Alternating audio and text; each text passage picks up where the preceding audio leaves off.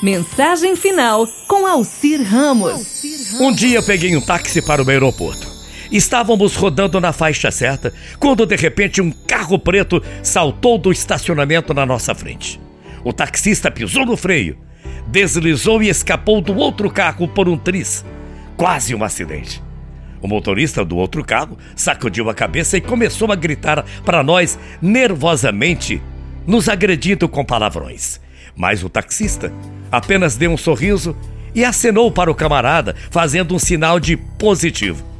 E ele o fez de maneira bastante amigável. Eu fiquei indignado e lhe perguntei: escuta aqui, por que o senhor fez isso? Esse cara quase arruína o seu carro e nos manda para um hospital, quase um acidente.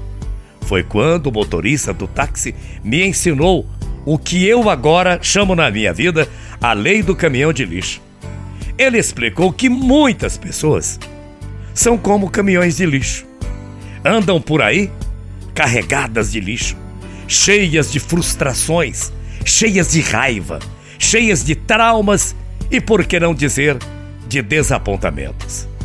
À medida que suas pilhas de lixo crescem, essas pessoas precisam de um lugar para descarregar.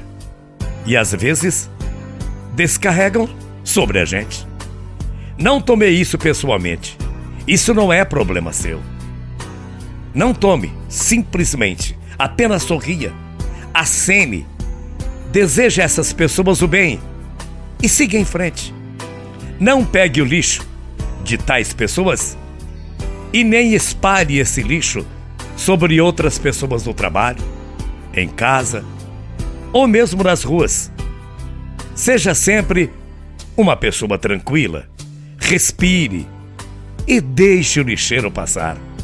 E eu fiquei ouvindo atentamente tudo isso daquele motorista de táxi. E ele continuou.